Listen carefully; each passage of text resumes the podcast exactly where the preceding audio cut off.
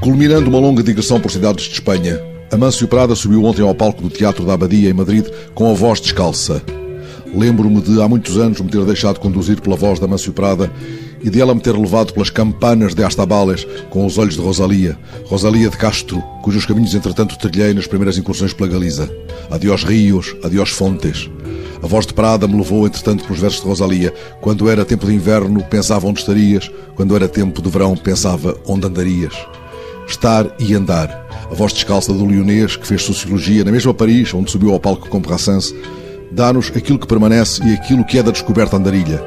Assim ele nos entregou com a limpidez da água cantante a palavra luminosa de Rosalia, ou a de Lorca, ou a de Garcia Calvo, e já nesses longínquos anos 70 também o cântico espiritual de São João da Cruz.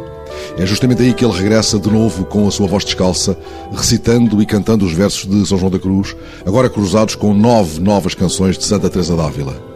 O jornalista do El Mundo escreve que o maestro promove um diálogo entre os versos de ambos, São João da Cruz e Santa Teresa d'Ávila, que se enlaçam como cerejas.